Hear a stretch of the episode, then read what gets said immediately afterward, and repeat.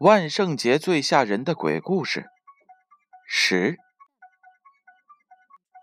某国许多学校多是在乱坟岗或者是刑场的后身，因此有许多恐怖的传闻流传在师生之间。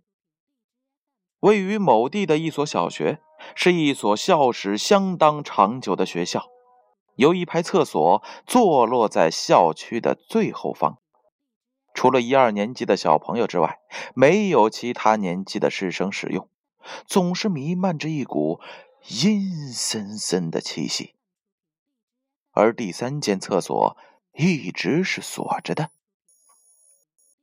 一天下午，一个高年级的男生着急上大号，正好每间厕所都有人，他实在忍不住了，就用力的拉开第三间的门。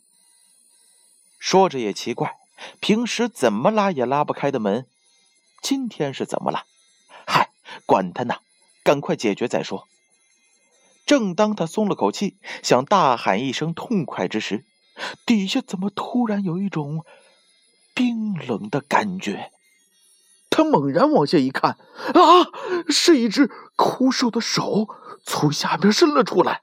他大叫了一声，从口袋里拿出了一个小刀，往那只怪手上划了一刀之后，马上冲了出去。自此之后，他再也不敢踏进那间厕所半步。过了许久，这件事儿渐渐的在那位高年级同学的脑海之中淡忘了。有一天。他与三五个好友在那排厕所的附近的篮球场上打球，一个往反方向的球竟转个身飞进了厕所里。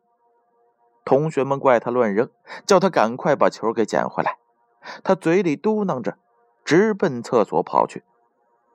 远远的，他看见了一个老婆婆拿着那个篮球从厕所里走了出来。他小跑到老婆婆那儿，想拿回这个球。老婆婆的脸始终没有抬起来，老婆婆手背上的刀痕吸引住了他的目光。他问道：“老婆婆，您的手背上怎么有刀痕啊？”只见老婆婆缓缓的抬起头来，张大了她的眼睛，看着他，干笑两声说：“呵呵。”那是被你割的呀，你难道忘了吗？语毕之后，便张牙舞爪的扑向了他。他哇的一声大叫之后，就晕了过去。据说那位高年级的同学经过这么一下之后，变得有点痴呆了。而那一排厕所呢，在不久之后也拆除了。